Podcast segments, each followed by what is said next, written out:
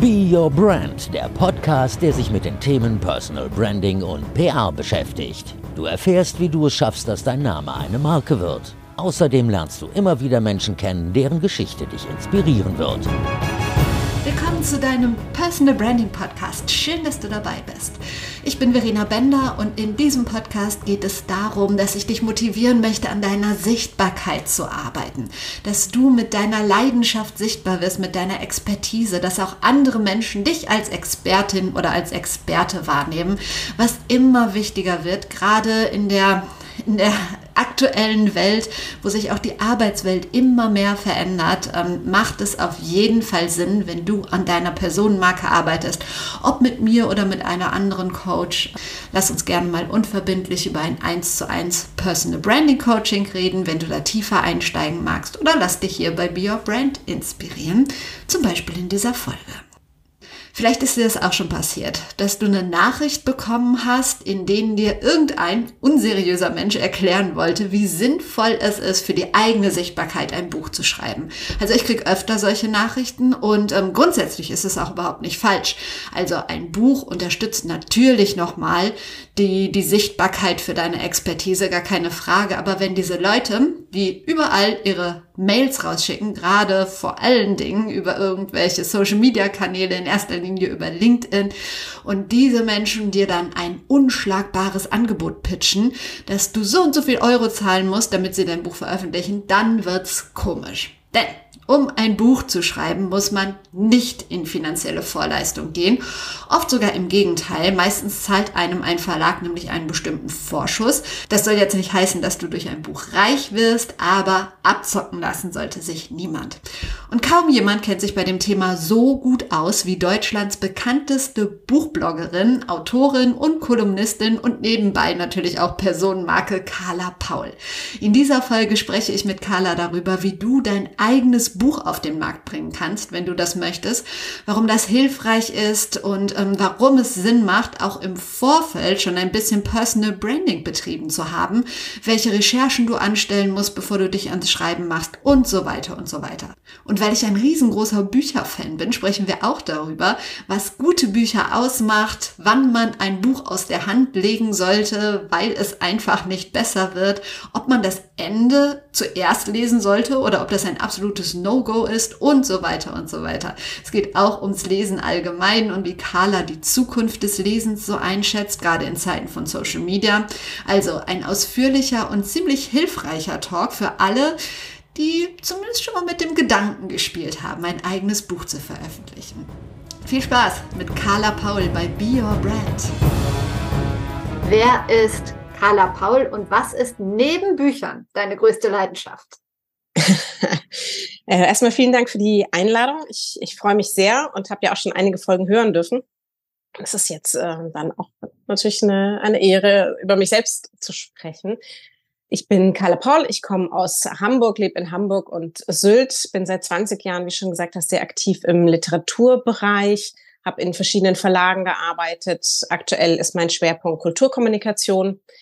Ich moderiere, ich schreibe, ich übersetze, ähm, ich berate im Kulturbereich eben rund um das Thema PR und Marketing, wie du ja auch. Und meine große Leidenschaft neben der Literatur und neben der Kommunikation, ja, das ist definitiv meine Lieblingsinsel, meine zweite Heimat. Das ist äh, Sylt. Alles, was mit Norddeutschland zusammenhängt, äh, die Natur, die Hunde und ähm, ja, finde, das ist auch, ähm, es ist auch tatsächlich genug und gibt mir auch genug Kraft für all die verschiedenen Projekte, ähm, die, die immer so gleichzeitig zu, zu handeln und zu jonglieren sind. Bin ich jetzt davon richtig ausgegangen, dass Bücher eigentlich deine allergrößte Leidenschaft sind? Wahrscheinlich, ne? Naja, es ist ein Beruf. Also ähm, das äh, viele sehen das natürlich sehr so, wie sie selber sozusagen daheim lesen und denken sich, ach, die sitzt den ganzen Tag auch daheim und liest und dann spricht sie einfach nur darüber. Und ähm, das Ganze ist aber natürlich seit 20 Jahren durchaus professionalisiert. Und ich liebe das glücklicherweise immer noch sehr, was auch zu einem großen Teil eher an den Menschen rund um die, um die Bücher liegt, also ähm, an den Verlagen, an den Buchhandlungen, an den AutorInnen, mit denen ich arbeiten darf. Und im Idealfall auch an den guten Büchern. Wir reden gleich über Bücher. Noch einmal nur zu dir. Was macht für dich einen Tag zu einem perfekten Tag? Was muss passieren, damit du heute Abend glücklich und zufrieden ins Bett fällst? Ich hoffe sehr, dass äh, zum Beispiel dieser Beispieltag heute, der äh, könnte ein perfekter Tag sein. Äh, ein, ein rundum gelungener Tag beinhaltet auf jeden Fall für mich auch Arbeit. Ähm, es gibt eigentlich keinen Tag, an dem ich nicht zumindest über Arbeiten nachdenke. Vielleicht kennst du das ja auch. Es ist, man hat ja auch vieles, gerade Kommunikationsarbeit ist, ist etwas, das in einem auch manchmal eine Zeit lang sacken muss, was sich erst entwickeln muss. Ein, ein Projekt, äh, das irgendwie konzipiert werden muss. Das, da setzt man sich nicht hin und dann ist es da, sondern das braucht oft Entwicklungszeit, die zum Großteil im Kopf stattfindet. Ähm, und ich arbeite meistens so bis Mittag, mache ich E-Mails, Bürokram, Organisation. Dann gehe ich mit meinem Hund in den Park im Idealfall scheint die Sonne, so dass wir uns mit dem äh, Buch auch irgendwo auf die Bank setzen können und entweder mache ich auch da Konzeptarbeit oder ich lese, lese ein Buch, ähm, ich überarbeite nochmal irgendwas und dann geht's ja nochmal zurück an, an den Schreibtisch für, für wenige Stunden und dann, so wie heute zum Beispiel, da mache ich mich dann ähm, von Hamburg wieder auf den Weg nach Sylt, geht sich dann sogar aus, dass vielleicht am Ende des Tages noch ein bisschen Strand drin ist. Oh, wie schön. Ich gebe Gas. Ähm, wie viele Bücher liest du im Jahr? Weißt du das? Hast du mal gezählt oder kannst du überschlagen? Also es sind pro Woche versuche ich so fünf bis zehn Bücher zu sichten und drei bis fünf kann ich lesen. Ähm, das ist, klingt erstmal relativ wenig, wenn man sich mal ansieht, dass irgendwie fast 100.000 Bücher pro Jahr hier in Deutschland veröffentlicht werden. Aktuell sind es so 70 bis 80.000. Ähm, und, und die kann das natürlich ganz, ganz schwer zu schaffen. Es ist wahnsinnig viel Sichtungsarbeit überhaupt, dass man sagt, was erscheint im Herbst, was erscheint im Frühjahr. Ähm, ist auch schon Teil der Kommunikationsarbeit, dass, dass sozusagen ich ja immer ein halbes Jahr voraus sein muss in vielen Bereichen ähm, und gut, mir gut ansehen muss, von wem erscheint welches Thema. Ähm, was wird wahrscheinlich irgendwie presserelevant? Ähm, worauf sollte man vielleicht ein bisschen, bisschen achten? Welche zukünftigen vielleicht, wahrscheinlich Bestseller sollte man im Kopf haben. Ähm, welche, zu welchen Themen könnte ich was machen? Ähm, also das, da, da ist relativ viel Vorbereitungsarbeit, das heißt Sichtungsarbeit, dann auch schon mal reinlesen. Bei manchen Titeln gibt's schon die ganzen Bücher, bei manchen gibt's auch nur erste Fahnen äh, und sich dann eben entscheiden für die verschiedenen Projekte. Ich habe ja auch ähm, einen Podcast und eben die verschiedenen Moderationen. Da ähm, lese ich die Bücher natürlich komplett und entwickle dann dazu entweder Interviews ähm, oder Besprechungen oder andere Projekte oder eben auch für die Beratungen. Ähm, und dafür muss ich die Inhalte ganz kennen und dann sogar manchmal natürlich noch ähm, im Idealfall die vorherigen Bücher eines, eines Autors, einer Autorin, wenn die noch nicht gelesen sind. Da kommt da noch mal mehr dazu. Also so eine durchschnittliche Woche würde ich sagen, sind es fünf Bücher. Okay, und du hast gesagt, äh, zehn ungefähr Sichten. Ähm, doch wahrscheinlich ist es so, dass du pro Woche ja zugeschüttet wirst mit Buchempfehlungen und so weiter. Das geht mir ja sogar schon so, obwohl ich mit Büchern so in dem Sinne ja nichts zu tun habe. Wie entscheidest du denn dann, welche zehn oder zwölf du dir überhaupt näher anguckst? Ich erhalte sehr, sehr viele Nachrichten, das, das stimmt. Also am Tag, also finde ich, geht sogar noch, sind, sagen wir mal, bis zu 100 Mails ähm, aber das ist, ist, ja allein dadurch, dass man in den Verteilern von den Verlagen drin ist und, äh, und alles ist das schon, das ist relativ schnell zu sortieren. Natürlich im Herbst und im Frühjahr, wo so diese großen Erscheinungszeiträume sind, ist es nochmal mehr. Ich gehe grundsätzlich danach, also ich mache es erstmal so, dass ich alle halbe Jahr, es gibt ähm, eine Webseite, die heißt VLB Tix und da speisen alle Verlage ihre Vorschauen ein, digital. Und die kann man dann sich einfach durchblättern, man kann sich Listen erstellen, man kann sich Bücher vormerken. Und da erstelle ich mir dann Listen. Und das mache ich eben erstmal praktisch, wenn ich ahne sozusagen, dass alle Verlage äh, da ihre Vorschauen ähm, reingekippt haben, dann versuche ich möglichst viele in einer Woche mal komplett am Stück durchzugehen, auch um ein Gefühl dafür zu bekommen. Dann sortiere ich die eben für die Projekte, die ich schon weiß, ein und dann eben wirklich ähm, ja auch, auch so ein bisschen noch nach unabhängige Verlage, Großkonzerne, ähm, neue DebütautorInnen, die mich interessieren, Bestseller, die wahrscheinlich kommen. Ähm, und, und da gehe ich ja nach, nach Cover, nach Name, nach Thema. Das scanne ich dann einfach durch, aber dafür bin ich einfach auch sehr erfahren, dass das dann auch relativ schnell, schnell geht. Das Problem ist, dass, dass man ja da in dem Zeitraum selten schon wirklich was zum Inhalt sagen kann. Ich kann das dann noch nicht so fix beurteilen, deswegen muss ich dann relativ viel anfordern. Für die erste Sichtung mache ich das allerdings digital, weil ich nicht, ähm, also früher war das natürlich, dann hatte ich die alle vor der Haustür liegen. Das, das geht einfach nicht und finde ich, ist auch eine Ressourcenverschwendung. Und äh, deswegen versuche ich erstmal digital zu sichten und mal kurz reinzulesen und mir eine Meinung zu bilden. Und dann, wenn ich sage, okay, ich will dazu auch wirklich was machen oder ich denke, da gibt es irgendwo ein Projekt, ähm, dann fordere ich fordere ich es beim Verlag an. Aber dann hast du schon gerne auf Papier. Dann brauche ich es auch auf Papier, weil ich nur damit richtig gut arbeiten kann.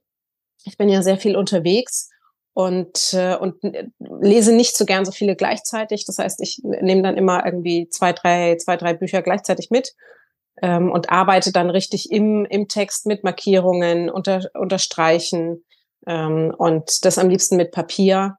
Ähm, da, da merke ich doch, dass, also Hörbuch geht gar nicht. Das, das höre ich gern zur Unterhaltung, aber da kann ich mir da mit zu arbeiten, funktioniert überhaupt nicht. Und auch im digitalen Text, das funktioniert bei mir kognitiv bis heute nicht so gut wie mit einem Printbuch. Also auch wenn ich mit Texten arbeiten muss, arbeite, muss ich es mir immer noch mal ausdrucken.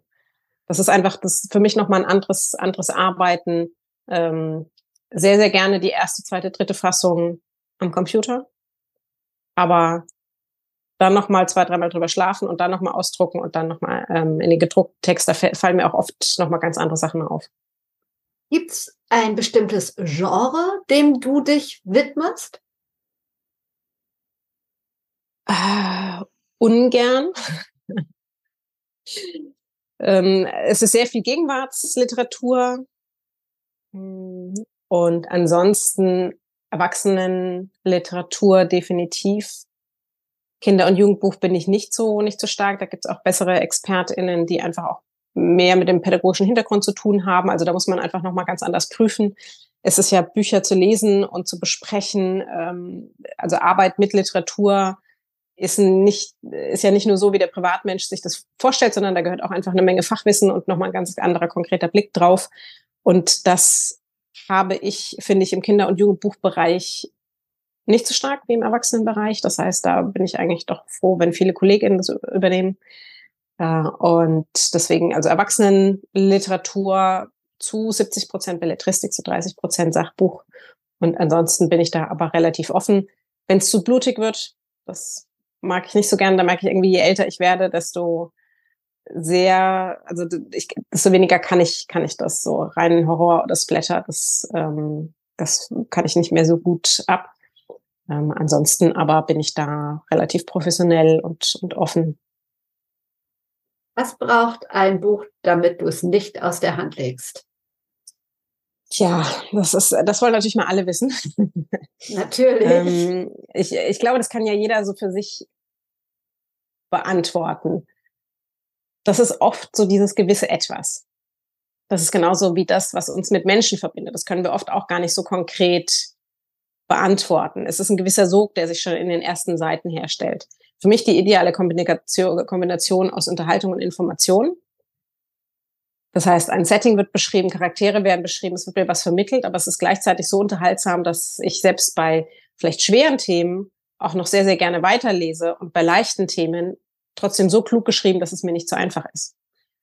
Und, und das merkt man einfach, dass da kann jemand an tausend Schreibschulen gewesen sein und hat trotzdem nicht das richtige Gefühl. Der hat zwar alle Tricks drauf, aber zusammengefügt ergibt es irgendwie, wirkt hölzern, ähm, es, es, es stellt sich keine Verbindung her. Und es gibt Menschen, die haben noch nie professionell schreiben gelernt und schreiben ihren ersten Roman und es sitzt. Also das ist, ist manchmal ganz, ganz schwierig zu erklären, woran das dann liegt. Für mich ist es eben ein Buch, das im Idealfall unterhält und mir auch irgendwie was mitgibt. Das heißt, selbst wenn ich die letzte Seite gelesen habe, arbeitet es in mir noch nach.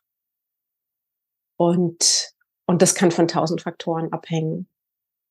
Das kann auch, auch ein Sachbuch kann ja wahnsinnig unterhaltsam sein, aber im Idealfall ist es vielleicht auch immer so 50 bis 100 Seiten zu kurz. Wie so ein gutes Essen. Man geht aus einem Restaurant und fühlt sich zwar satt, aber denkt ein bisschen, was hätte noch reingepasst und, und es ist immer noch so ein bisschen Hunger da. Und, ähm, und das, ja, das macht für mich gute Literatur aus. Die Faktoren dafür lassen sich aber manchmal schwer, schwer konkret benennen. Was würdest du sagen, in wie viel Prozent aller Fälle ist das so bei dir? Jedes, naja, ich sortiere ja relativ gut aus. Mhm. Ähm, von daher habe ich da schon einen recht guten Riecher. Und aber so wirklich Bücher, die, die mich auch Jahre später noch begeistern, würde ich sagen, zehn im Jahr. Ach, aber doch zehn im Jahr. Obwohl bei also all dem, was du liest, ja, du liest mindestens, du liest ungefähr fünf bis zehn die Woche. Ja, okay.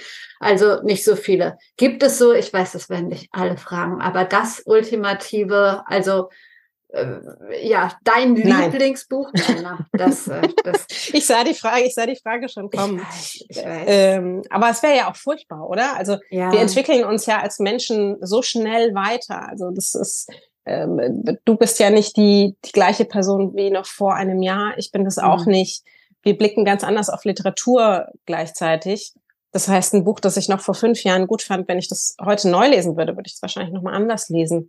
Mhm würde es mir dann genauso gut gefallen, würde es mir vielleicht sogar besser gefallen oder anders, würde ich andere Sachen rauslesen und verstehen. Das lässt sich ganz schwierig sagen. Deswegen finde ich das gar nicht, gar nicht machbar, ähm, irgendwie zu sagen, man hat ein bestimmtes Lieblings, Lieblingsbuch. Äh, es gibt in verschiedenen Phasen und für verschiedene Momente Literatur, die, glaube ich, einen großen Einfluss auf unser Leben haben kann. Mhm. Aber, aber dann sind wir ja schon dann sind wir ja schon weiter. Und dann ist, und dann immer, wenn wir das Buch sozusagen neu lesen, lesen wir ja eigentlich schon wieder ein anderes Buch, obwohl es der gleiche Text ist. Stimmt. Oft gibt es auch Bücher, ich weiß, bei dir kommt es vielleicht gar nicht vor, weil du so gut auswählst, aber jede Hörerin, jeder Hörer wird das, so wie ich, kennen. Du hast ein Buch und fängst an zu lesen und denkst, dann denkst du, ja komm, noch ein bisschen weiter, noch ein bisschen weiter, vielleicht wird es noch besser, vielleicht wird es noch besser. Ich habe mir angewöhnt, ähm, irgendwann äh, dieses Buch dann aus der Hand zu legen, meistens dann doch zu spät, weil es einfach nicht besser wird. Ähm, spätestens nach 50 Seiten lege ich es dann weg. Hast du so ein, so ein Rat, ab wann sollte man so ein Buch weglegen? Ab wann wird es einfach nicht besser? Oh, das kann man auch schwer beantworten, ähm, weil es gibt durchaus Bücher, die nach 100 Seiten richtig, ähm, also nochmal noch mal einen Wechsel haben und, oder man liest sich tiefer rein. Das hängt ja auch davon ab, wie dick das Buch überhaupt ist. Also wenn, wenn ein Buch 800 Seiten hat, dann braucht es länger, um sich zu entwickeln, als ein Buch, das 200 Seiten hat. Aber gerade wenn man das nicht professionell macht, würde ich da relativ, also 30 bis 50 Seiten, würde ich sagen, und dann dann zack, irgendwie weg. Es gibt ja inzwischen die, die Möglichkeit, dass man, also alle oder die meisten Verlage haben ja inzwischen Leseproben auch auf den Homepages. Das heißt, da kann man ja irgendwie mal, mal immer mal reinlesen, bevor man es kauft. Und, ähm, und das würde ich auch nutzen. Und wenn man da kein, kein, also weshalb sollte man seine Zeit damit damit verschwenden. Ähm, das hat ja gar keinen, hat für mich gar keinen Sinn. Das mache ich auch nicht. Ich habe allerdings natürlich auch einen enormen Zeitdruck dahinter. Das heißt, ich kann mir das gar nicht leisten, ein Buch äh, nur zum Spaß oder oder einfach um zu gucken, ob es noch besser wird, weiterzulesen. Ähm, aber das ist ja alles Lebenszeit. Also es gibt so viele gute Bücher und ich finde, das Leben ist viel zu kurz für die schlechten.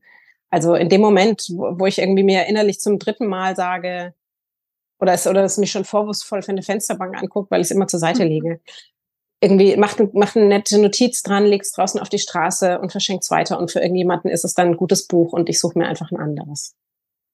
Wenn du, also klar, beruflich liest du wahrscheinlich noch ein bisschen anders, wenn du jetzt privat ein Buch liest.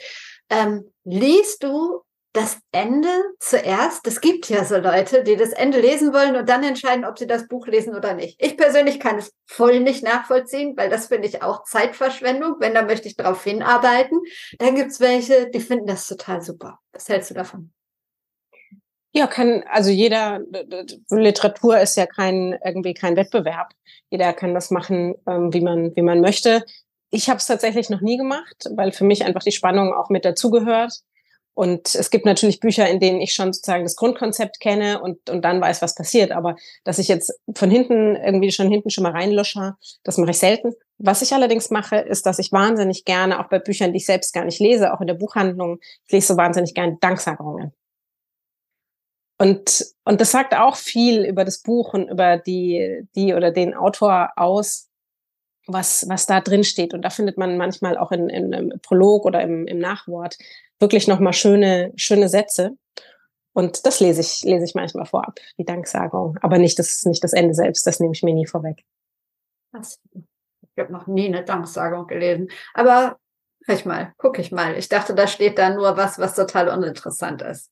Na, ich finde das schon, also so ein Buch zu begleiten, ein Projekt grundsätzlich zu begleiten, ähm, von, also ein, ein, ein Roman zu schreiben, ein Sachbuch zu schreiben, ist ja oft ein sehr großes Projekt. Und ich finde es wahnsinnig interessant zu erfahren, sozusagen, wer da noch mit beteiligt war. Gerade so zum Beispiel im Krimi-Bereich wird dann oft eben Menschen von der Polizei oder ähm, aus, aus dem medizinischen Bereich gedankt, vielleicht auch persönlichen Freunden. Manchmal sind auch die Danksagungen selbst kleine, kleine poetische Exkurse. Ähm, manchmal ist es auch, also sind auch witzige Sachen drinnen. Äh, man kann da wirklich schöne Kleinigkeiten entdecken und nicht ohne Grund hat ja der oder diejenige, die das Buch geschrieben hat, nach der ganzen Arbeit sich noch gedacht, jetzt nehme ich mir noch mal zwei Seiten für die, die mir wichtig sind. Und, und deswegen gehört das für mich immer mit zum Buch, Buch dazu. Das ist ein bisschen, glaube ich, wie der Abspann beim Film. Was ist für dich schöner, zu lesen oder selber zu schreiben? Du bist ja auch Autorin. Tja, das, ah, da möchte ich mich eigentlich gar nicht entscheiden. Das kommt aufs Thema, Thema an. Ähm, ich mache beides sehr, sehr gerne. Ich mache beides gern. Also das, deswegen freue ich mich auch, dass ich sozusagen immer so viele Bälle in der Luft habe und, ähm, und, und so viele Projekte und selber beraten darf und, ähm, und auch Kommunikation entwickle, weil mir das alles so viel Freude macht. Und das ist einmal natürlich ein großer, ein großer Luxus, das alles tun zu dürfen, aber ich möchte das auch so. Also ich habe mir das ganz gezielt ja strategisch so ausgesucht, weil sozusagen gerade in, in der Verbindung von all dem ich immer gegenseitig von den Projekten lerne und weiter wachse und davon haben dann alle was davon. Und deswegen glücklicherweise muss, aber möchte ich mich auch nicht entscheiden, was, was schöner ist. So, so wie ich es so wie ich's machen darf, macht's, macht's mir Freude und ich hoffe auch für alle ProjektpartnerInnen viel Sinn. Deine Faszination für Bücher ist schon in deiner Kindheit durch deine Eltern entstanden. Habe ich das richtig in Erinnerung, richtig recherchiert oder? ähm, ich, ich glaube, es ist bei den meisten so, ne? Oder da sollte man ja auch, auch anfangen, tatsächlich, wenn, wenn Eltern sozusagen, oder wenn Literatur immer im Haushalt vorhanden ist. Meine Großeltern hatten schon eine große Bibliothek. Ähm, ich durfte in unserem Ort, war ich ständig irgendwie in der Bibliothek und habe ausgeliehen. Mein Vater ähm, immer, also wenn ich Bücher haben wollte, wir sind eigentlich meistens irgendwie samstags ähm, in, in die Stadt gegangen oder wenn wir auf Sylt waren, an den Hafen gefahren. Ich durfte immer so viele Bücher haben, wie ich wollte.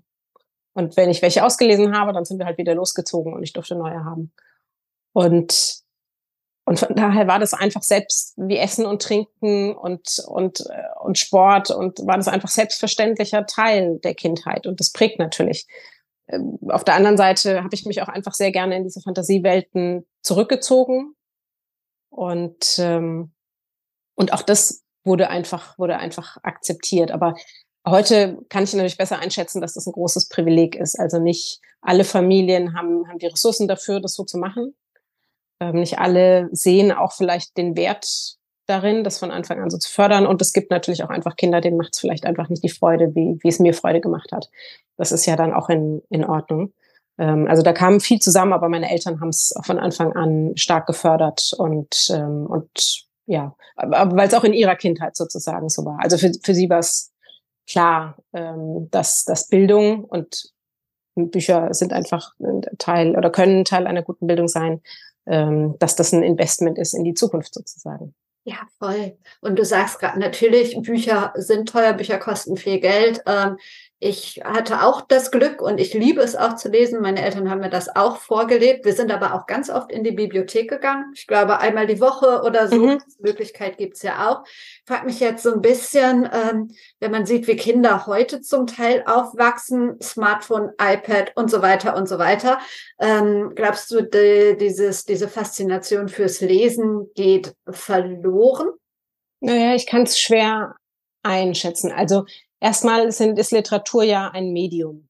Und das Interesse an, an, an Medien und an dem Erzählen von Geschichten, das geht nicht verloren. Ich glaube, das wird nie verloren gehen. Ähm, vielleicht äh, verändert sich das einfach ein bisschen. Wir sehen ja zum Beispiel, wenn wir jetzt sagen, oh, die sozialen Medien, TikTok und Co., das sind ja auch Geschichten, die da erzählt werden. Also ich brauche ja auch sozusagen für meine Kanäle und ähm, für das, was was ich da plane, auch, auch InfluencerInnen und, und Co., auch die betreiben ja im Prinzip Storytelling.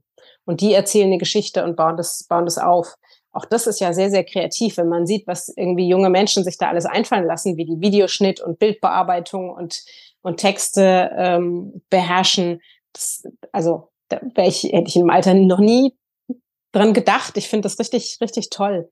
Und und ich glaube, es hängt auch immer ein bisschen natürlich so von den Büchern ab. Wir kennen den Harry Potter Hype. Inzwischen ist es Young Adult, das da sehr groß ist. Aber tausende ähm, junge Menschen unterhalten sich auf TikTok und auf Instagram über Bücher.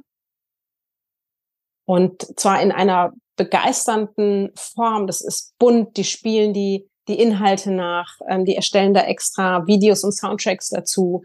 Ähm, die befeuern sich gegenseitig, ähm, machen, machen Merchandising und Co. Also diese Liebe zur Literatur, die es da gibt, die ist riesig und zumindestens gefühlt wächst sie da auch und auch so ein bisschen, was, wenn man so ein bisschen nach den Zahlen geht, zumindestens die Accounts und die Hashtags dazu sind, also es sind mehrere Millionen, ähm, die, ähm, die es da gibt, jeweils auf den Plattformen. Das spricht eigentlich nicht dafür, dass ähm, das nicht mehr gelesen wird oder dass zu wenig gelesen wird natürlich irgendwie die Aufmerksamkeitsspanne von uns allen, das merken wir ja auch, ne? wenn wir irgendwie, wir saßen schon den ganzen Tag vielleicht am PC oder haben was anderes gemacht und, und dann ist vielleicht auch einfach nicht immer die Kraft noch da, 100 Seiten zu lesen. Ich glaube, erstens dafür braucht es das richtige Buch, weil wir kennen das genau, wenn wir müde sind und wir haben aber ein richtig, ein richtiges gutes Buch in der Hand im Bett, dass auf einmal ist es ein Uhr, auf einmal ist es drei Uhr und wir denken uns immer, naja, ein Kapitel noch, ein Kapitel noch. Und und dann geht es auch. Ne? Also ich glaube, es richtet an, man muss sozusagen die richtigen Bücher finden und die richtigen Geschichten erzählen. Und, äh, und dann finde ich es auch mal völlig in Ordnung, wenn es auch Phasen gibt bei allen Menschen, wo man eben sagt, ich habe gerade nicht in mir, in meinem Leben oder in mir den Raum für Literatur. Also das ist auch nicht, für, nicht verpflichtend und noch schlimmer finde ich es zu judgen, also sozusagen zu sagen, die, die Bücher, die Jugendliche oder, oder Kinder lesen, sind gerade nicht klug genug.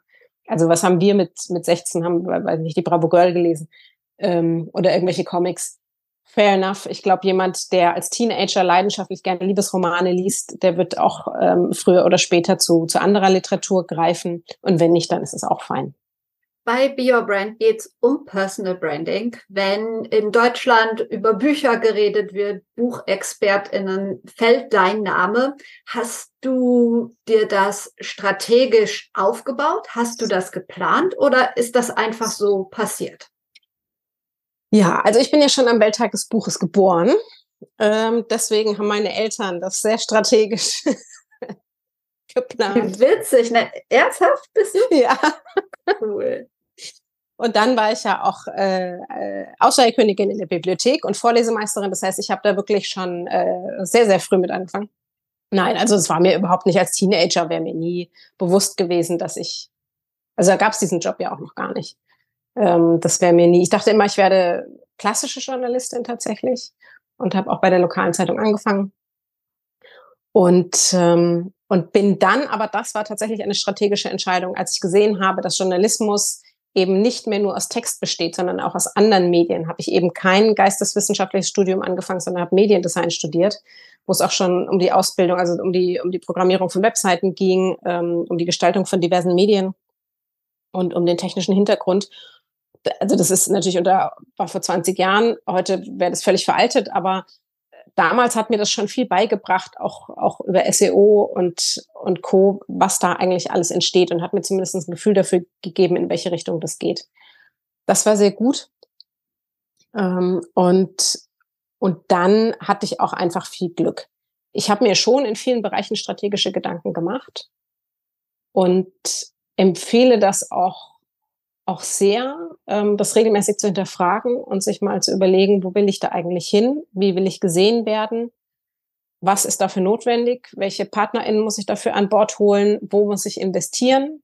Sei es jetzt an Zeit, an Geld, an Wissen, ähm, um, um das zu erreichen, was ich möchte. Das muss nicht immer Sichtbarkeit sein. Ich kenne auch viele AutorInnen, die einfach fantastisch schreiben und sagen, alles, was mit PR und Marketing zu tun hat, ich kann es nicht, ich will es nicht, ist völlig in Ordnung.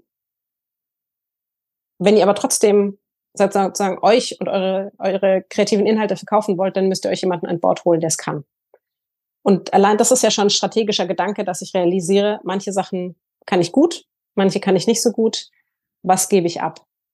Ähm, und das ist, ich habe da heute auch beim Spaziergang nochmal drüber nachgedacht, weil ich auch gerade wieder in so einem Prozess bei mir selber bin, ist einfach ein, ein immer wiederkehrender Erneuerungsprozess.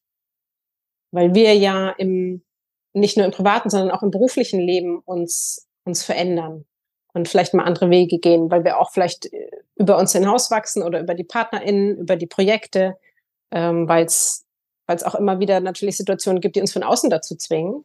Also ich kenne ganz viele Kreative, die natürlich jetzt äh, nach der Pandemie und auch ähm, aufgrund jetzt, sagen wir mal, des, dass es grundsätzlich schwieriger wird mit den Ressourcen. Natürlich viele Verlage setzen jetzt eher auf Bestseller ähm, oder noch mehr auf, auf Bestseller, dass es nicht mehr so viele Plätze gibt, dass es schwieriger wird, dass es sich sehr, sehr stark natürlich auch in Richtung Social Media gedreht hat. Die sagen, das ist nicht mehr mein Weg. Früher habe ich das gern gemacht, war da sehr erfolgreich. Wie muss ich das jetzt ändern? Und ähm, von daher werden wir ja in unterschiedlichen Bereichen oft auch von außen dazu gezwungen, uns zu ändern. Und dann finde ich es auch immer wahnsinnig wichtig, sich die Zeit zu nehmen. Das kann mal sein ein Wochenende. Das kann sein eine ganze Woche. Das kann auch sein, dass ich sage, okay, ich mache mal so ein gedankliches Konzept über die nächsten drei Monate und, und mach, mach da irgendwie verschiedene Projekte mir hilft es ja dann auch immer eben andere Leute mit an Bord zu holen und Fragen zu stellen und zu sagen, wie siehst du mich denn, wenn ich das und das Konzept entwickeln würde? Wie viel würdest du mir bezahlen? Was, wie kennst du das aus deinem Bereich? Ähm, Menschen, die mir nah sind, auch Menschen, die mir fern sind, weil die haben manchmal auch nochmal einen ganz anderen professionellen Blick drauf. Und von daher ist das eigentlich nicht eher eine Entscheidung, die ich einmal getroffen habe und dann war es da, sondern was, was ich versuche kontinuierlich in mein Leben einzubauen und bei jedem Schub oder bei jeder Phase, die, die ich habe, bei jedem größeren neuen Projekt in, im kleineren wie im größeren Rahmen neu angehe. Und eine klitzekleine Unterbrechung, ob du jetzt dein eigenes Buch schreiben möchtest oder nicht. An deiner Personenmarke zu arbeiten macht auf jeden Fall Sinn. Auch gerade in dieser, ja, sich immer mehr wandelnden Arbeitswelt ist es einfach sinnvoll, wenn du als Personal Brand wahrgenommen wirst. Also als Mensch mit einer ganz bestimmten Expertise, dass die anderen sofort wissen, für was du stehst, was deine Stärken sind, was deine Leidenschaft ist, wo sie dich einsortieren dürfen. Und wenn du an deiner Positionierung arbeiten möchtest und wenn du sagst, ähm, ja, ich würde die auch gerne ein bisschen mehr sichtbar machen, ob intern, ob extern, ob beides, dann lass uns doch einfach mal ganz unverbindlich über ein 1 zu 1 Personal Branding Coaching sprechen. In so einem Coaching werden wir wirklich ganz individuell an deinen Herausforderungen arbeiten. Wir werden gucken, wie du den nächsten Schritt machen kannst, sodass du auch wirklich etwas davon hast und dass das Ganze mit Spaß passiert und vor allen Dingen erfolgreich ist. Und hier geht es jetzt weiter mit Carla Paul bei Be Your Brand. Welcher Kanal, welches Tool, du hast gesagt, du hast, ähm, du hast den Blog, äh, den, den, den Podcast, du hast ähm, Instagram, du bist auf LinkedIn und so weiter. Also es gibt ganz viele unterschiedliche Dinge. Was ist am relevantesten für deine eigene Sichtbarkeit als Expertin? Kannst du das sagen? Früher war das auf jeden Fall der Blog. Ähm, als es den noch gab, das ist jetzt schon einige, einige Jahre her. Ähm, da war, klar, da gab es noch die Zeit, die große Zeit der Blogs. Dann war es eine Zeit lang Facebook. Ne? Das, ähm, da, da ging ja noch so vor, vor fünf Jahren sah das mit der Reichweite alles noch ein bisschen anders aus. Und inzwischen ist es definitiv auf der einen Seite, also rund um Buchhandel, LeserInnen, AutorInnen, ist es Instagram. Mhm. Im professionellen Rahmen, was ähm, ProjektpartnerInnen angeht, auf jeden Fall LinkedIn. Und das ist auch mein, ja, was heißt nächstes größeres Projekt, aber ähm, wo ich mir diverse Projekte vorgenommen habe und diverse Änderungen so bis Ende des Jahres, ähm, um das nochmal zu verstärken. Ich finde es gar nicht so einfach, sich in die verschiedenen Sprachen der Netzwerke einzuarbeiten, weil man ja immer gucken muss, wie ist das mit meiner eigenen Wahrnehmung irgendwie zu verbinden, wie ist das machbar. Meine Sprache ist eigentlich der Text. Für andere sind es die Bilder, für andere ist es Video, für manche ist es Audio. Und da muss man ja dann immer gucken, wie transportiere ich das jetzt am besten. Ja, weil die durch den Algorithmus ja immer ähm, unterschiedliche Schwerpunkte haben. Und ich glaube, es gibt schon für jeden Möglichkeiten, sich da sichtbar zu machen. Gerade für die Kreativen, die haben ja die Inhalte. Man muss sich halt nur einfach mal hinsetzen und einen Plan machen und sich überlegen, was könnte ich erzählen? Wie will ich es erzählen? Und wie soll diese Erzählung, die dann zurückkommt, weil Social Media bedeutet ja auch, auch nicht nur Output, sondern eben auch eine Diskussion, ein Gespräch, wie sollte das im Idealfall aussehen? Auf jeden Fall. Und wer es alleine nicht, nicht machen möchte, machen kann, der darf sich ja auch Hilfe holen. Wobei es, was mich ganz oft ärgert, da draußen ja wirklich so viele unseriöse ExpertInnen gibt, ähm, Gerade auch als du LinkedIn erwähnt hast, ich finde LinkedIn ist auch ein ganz tolles Tool, aber was da manchmal an Angeboten rausgeht, ist mir jetzt auch im Vorfeld unseres Gesprächs wieder aufgeploppt und eingefallen. Ich kriege häufiger so Mails mit Nachrichten ähm, von irgendwelchen Leuten, die schreiben, ja, ähm, schreib doch mal ein Buch zu deinem Thema im Eigenverlag, ähm, schreib ein Buch und dann wirst du überall eingeladen und äh, genau, dann wirst du als Experte, als Expertin wahrgenommen. Du hast jetzt genau geguckt, wie ich darüber denke, aber äh, sag noch mal in deinen eigenen Worten, was du von dieser Wahnsinnsidee hältst. Also grundsätzlich ist es, wenn ich eine gewisse Expertise mitbringe zu einem Thema, ist es immer eine gute Idee, daraus ein Buch zu machen. Auch hier würde ich es empfehlen, es mir sehr, sehr genau anzugucken, wie sieht eigentlich erstmal der Markt überhaupt aus. Also was gibt es schon zu dem Thema, zu dem ich jetzt besonders gut Bescheid weiß? Wo veröffentlichen die und wie? Also ähm, da gibt es, es gibt ja eigentlich kein Thema, das heißt jetzt der, der, der Fischfang irgendwie in Tschechien ähm, bis bis, äh, weiß ich nicht, also es gibt kein Nischen, es gibt nichts, worüber nicht schon geschrieben wurde. Das heißt, ich mache erstmal sozusagen so eine Konkurrenzbeobachtung immer und gucke mir mal an, aha, was gibt's da schon? Also wer ist da besonders erfolgreich, wer ist nicht erfolgreich, welche Bücher gibt's, welche Verlage gibt's, welche anderen Medienprojekte gibt's vielleicht dazu? So. Und dann kann man ja, selbst wenn man jetzt keine Spezialanalysezugänge hat, kann man ja schon von außen immer so ein bisschen beobachten, wer wie erfolgreich ist. Also wo wird viel diskutiert, was wird viel geteilt, ähm, welches Buch hat vielleicht ungefähr welche Verkaufszahlen und welche, wie viele Besprechungen. Da gibt's ja schon Indikatoren, nach denen man gehen kann man kann auch jederzeit ja in Buchhandlungen ähm, stöbern und, und da mal ein bisschen kostenlos überall reingucken und, und sehen, was macht es eigentlich aus. Das würde ich mir zuerst mal ansehen. Und dann würde ich sagen, okay, was ist jetzt sozusagen mein USP? Also warum braucht es jetzt meine Expertise auch noch als Buch? Was könnte mein ganz besonderer Aufhänger sein, dass ich zu jemandem, der schon ein Buch davon hat, sagen kann, aber dann könnte mein Buch zu dem Thema für dich auch interessant sein, weil so, also was ist der besondere Wert? Das muss ich ja dann erstmal verkaufen an entweder eine Agentur oder einen Verlag. Eine Literaturagentur ist praktisch nochmal sowas wie ein Immobilienmakler, bloß für Bücher. Sehr, sehr hilfreich, um das Buch an den Verlag zu bringen, egal ob Belletristik oder Sachbuch.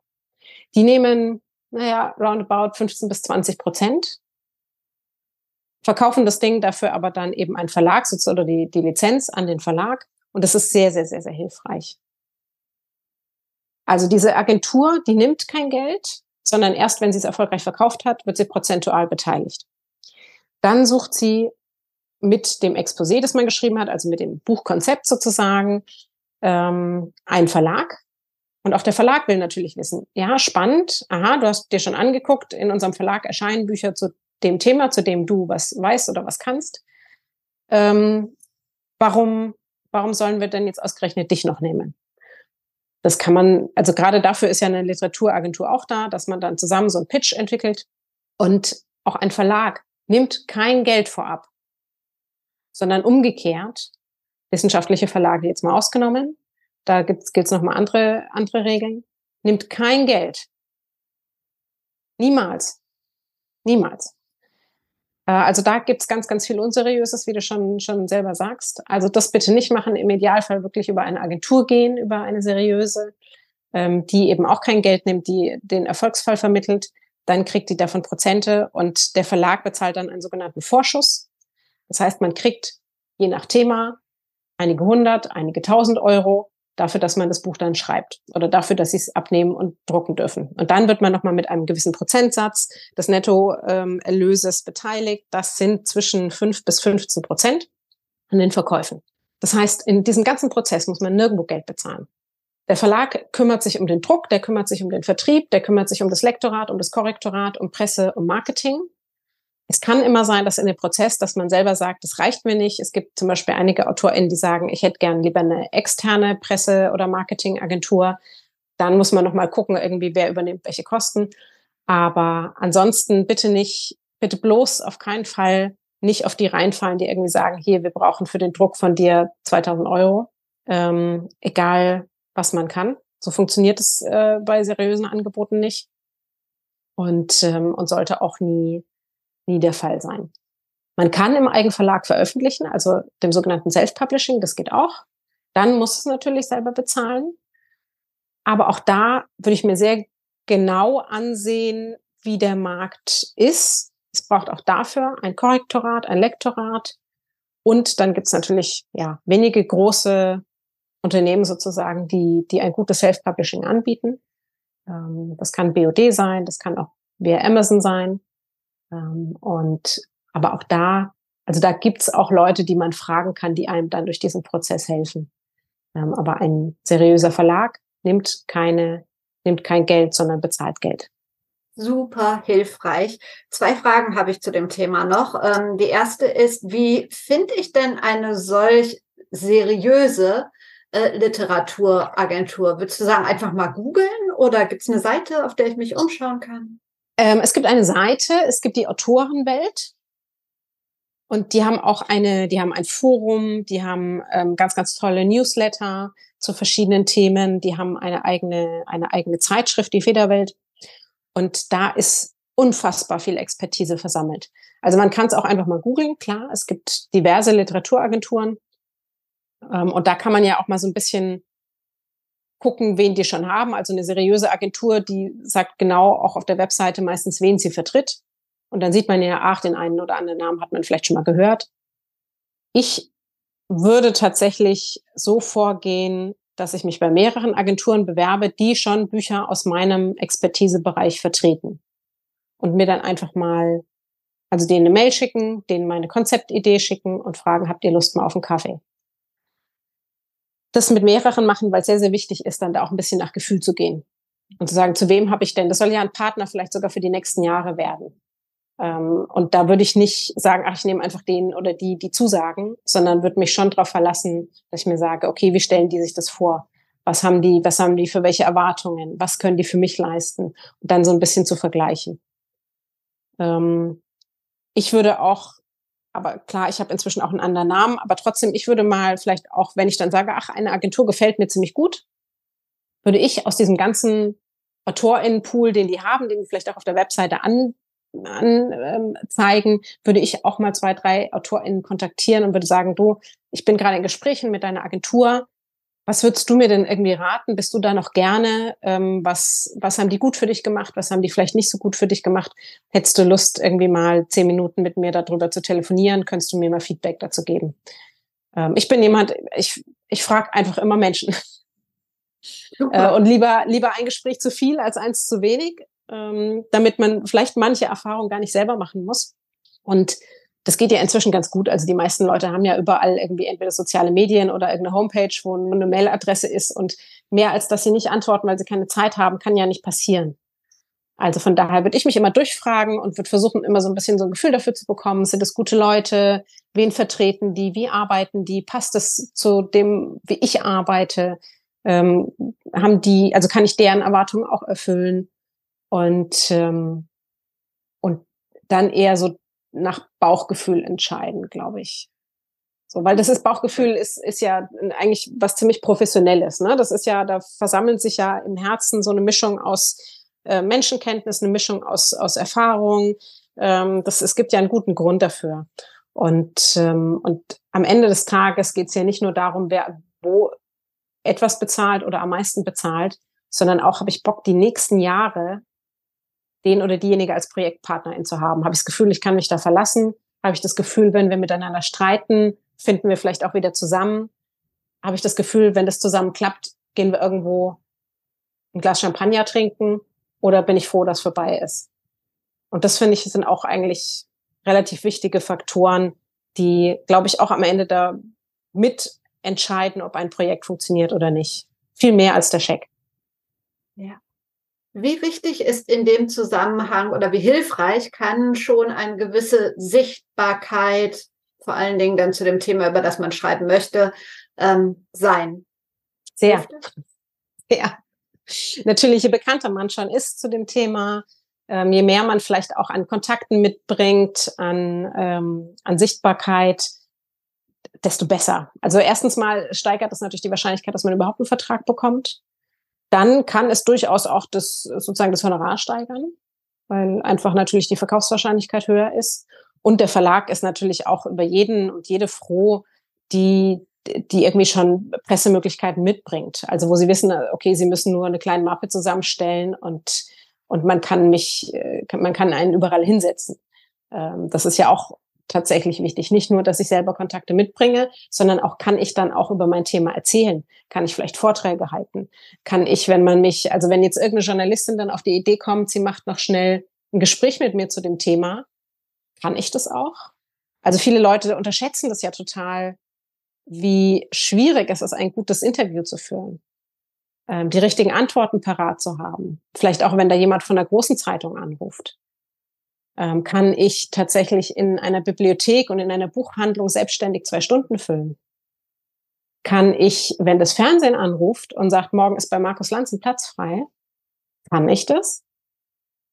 Und je öfter ich in dem Fall sagen, ehrlich sagen kann, ja, desto wahrscheinlicher ist es natürlich auch, dass sich das verkauft und dass der Verlag sagt, wollen wir bei uns haben und dafür machen wir auch viel man kann das in dem Prozess natürlich auch zusammen besprechen. Also wenn man irgendwie sagt, das ist, ist ein Thema, das wahrscheinlich medienwirksam sein könnte. Und man sagt, na, und dafür ist es ja so wichtig, ehrliche PartnerInnen zu haben und sagt, mh, hm, also ich würde wahnsinnig gern darüber sprechen. Ich verfolge auch immer, ich habe mir schon ein paar Sendungen rausgesucht, wo ich sehe, das Thema wird immer öfter besprochen, da wäre ich gern aber ich bin mir in manchen Bereichen noch unsicher. Dann kann man ja auch noch mal ein Medientraining machen. Dann kann man extra sagen, okay, man, man bereitet extra Fotos vor, die, die dazu passen. Man prüft noch mal auch zusammen mit dem Verlag, welche Fragen werden wahrscheinlich gestellt. Man kann das schon alles trainieren. Aber man sollte sich eben im Klaren drüber sein. Und wenn man aber sagt, naja, hm, ich bringe eigentlich gar nichts davon mit und eigentlich bin ich auch lieber derjenige, die einfach nur daheim sitzt und, und kriegt total Panik, wenn ich, wenn mich da jemand anruft, dann, dann ist natürlich schwierig. Das heißt nicht, dass es unmöglich ist, aber klar, so, also für den, der Verlag hat natürlich auch lieber eine sichere Bank und äh, damit geht einher, dass ich das Thema, über das ich schreibe, auch in der Öffentlichkeit vertreten kann. Super hilfreiche Tipps. Ich habe noch drei Abschlussfragen an dich. Eine Gerne. musste ich ändern, also jede Gästin, jeder Gast bekommt die gleichen. Und ich frage dich nicht nach dem besten Buch, das du je gelesen hast. Hatten wir ja gerade schon. Ist bei dir auch wirklich schwierig. Aber ähm, vielleicht hast du so einen ultimativen Mitbringen-Geschenktipp. Also ich weiß, der Alchemist ähm, ist immer eine relativ sichere Bank, was man verschenken kann, ohne dass man sich total blamiert. Aber darüber hinaus, fällt dir irgendwas ein, was eigentlich fast immer passt? Ich habe definitiv kein Buch, das immer passt. Und das wäre ja auch schade, weil dafür gibt's ja so viele Bücher, damit man sich dann eins für die passenden Lebenslagen oder für die passenden, für den passenden Menschen aussuchen kann. Ein Buch, das ich gerade lese und das ich tatsächlich schon dreimal verschenkt habe, ist Der Trost der Schönheit von Gabriele von Arnim. Und ja, darin geht's, wie wir, darum geht's, wie wir sozusagen mit Kreativität, mit dem Blick auf, dem, auf das Schöne im Leben manche Schattenseite, manch dunkle Phase überwinden können. Und sie nähert sich dem teilweise durchs eigene Überleben, ähm, durchs eigene Gedenken, durch, ja, durch viel Philosophie, aber eben auch durch Praktisches. Es ist sehr achtsam, es ist sehr Nachhaltigkeit. Und ich glaube, da sind viele Gedanken drin, die jeder von uns schon mal in sich hatte oder nachvollziehen kann. Und ich lese, ja, also ich habe das jetzt so in den letzten zwei Monaten gelesen, jeden Abend so ein bisschen. Und das hat mich sehr, ist ein sehr kluges Buch, das mich aber trotzdem sehr berührt hat und das mich, glaube ich, auch mindestens die nächsten Jahre begleiten wird. Und gerade Menschen, die ich sehr gern habe, die bekommen das auch von mir. Der Trost der Schönheit von Gabriele von Arnim. Muss ich mir jetzt schon kaufen. Ähm, Gibt es in deinem Leben ein ganz persönliches Role Model? Und falls ja, wer ist das? Ich habe eigentlich keine Menschen in meinem Leben, die allein für sich Vorbilder sind. Ich sehe mir lieber an sozusagen oder ich, ich klaue mir immer verschiedene Eigenschaften von verschiedenen Menschen für verschiedene Situationen. Role Model ist ein wahnsinnig großer Begriff und, und ich glaube, man tut Menschen keinen Gefallen, wenn man sie zu HeldInnen stilisiert, weil sie dann natürlich irgendwann kommt die Götterdämmerung und wir finden dann eine Eigenschaft oder eine Handlung, die wir nicht gut fallen und sofort bricht alles in sich zusammen. Dabei ist ja das Leben und auch wir Menschen viel komplexer. Und wir können viele, viele, viele Dinge super oder lernen sie gerade so, dass wir sie dann gut können. Und in manchen sind wir einfach nicht so gut. Und deswegen entscheide ich lieber nach, nach Eigenschaft.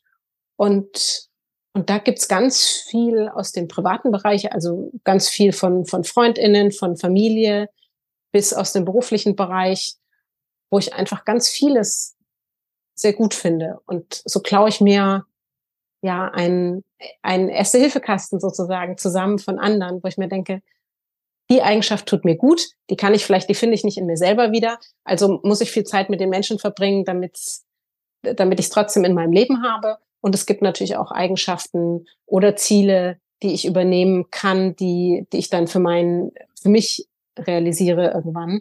Auch das gibt's. Ähm, aber ich möchte das ungern an einer Person festmachen. Ich glaube, damit ähm, ja, werden wir der Komplexität von uns Menschen nicht gerecht. Und außerdem ist das für mich so viel bunter, wenn ich mir das immer so, ja, wie ein Puzzle sozusagen aus dem, aus dem Erleben und den Erfahrungen anderer zusammenbaue nachvollziehbar. Meine letzte Frage ist eher eine Bitte und du kennst sie, denn du bist empfohlen worden für diesen Podcast von, von Lars, Arment. Genau. genau. Und deshalb würde ich dich auch um Empfehlungen bitten. Zwei Menschen, mit denen ich mal über das Thema, ja, vor allen Dingen Sichtbarkeit, Personal Branding und deren eigenen Weg sprechen könnte. Oh, da gibt's natürlich ganz viele. Also es gibt vor allen Dingen sehr kluge Frauen, die natürlich sehr aktiv sind im Bereich Sichtbarkeit. Eine, ganz klar, kennen wahrscheinlich die meisten schon, ist Teachin Onaran.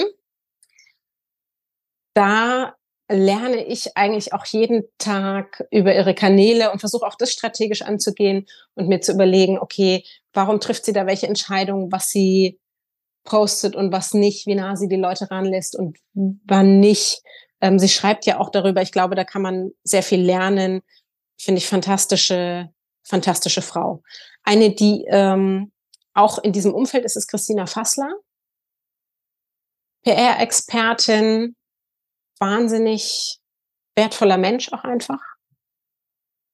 Und von ihr durfte ich auch schon lernen. Und ich glaube, sie wäre, oder sie wäre ein Gast, da würde ich mir auch mal wünschen, wenn sie, die, die sonst eher gerne im Hintergrund arbeitet, wenn sie sich mal eine Stunde Zeit nimmt bei dir und, und generell über ja, die Kommunikation im Medienbereich spricht, ähm, die, die sie ja gelernt hat und jetzt, und jetzt anderen lehrt. Ähm, also Teachen und, und Christina Fassler. Ähm, die, da, da gucke ich mir das schon, schon täglich sehr, sehr genau an. Ähm, und wen ich da noch sehr gut finde, ist ja, tja, ähm, ist Robert Habeck.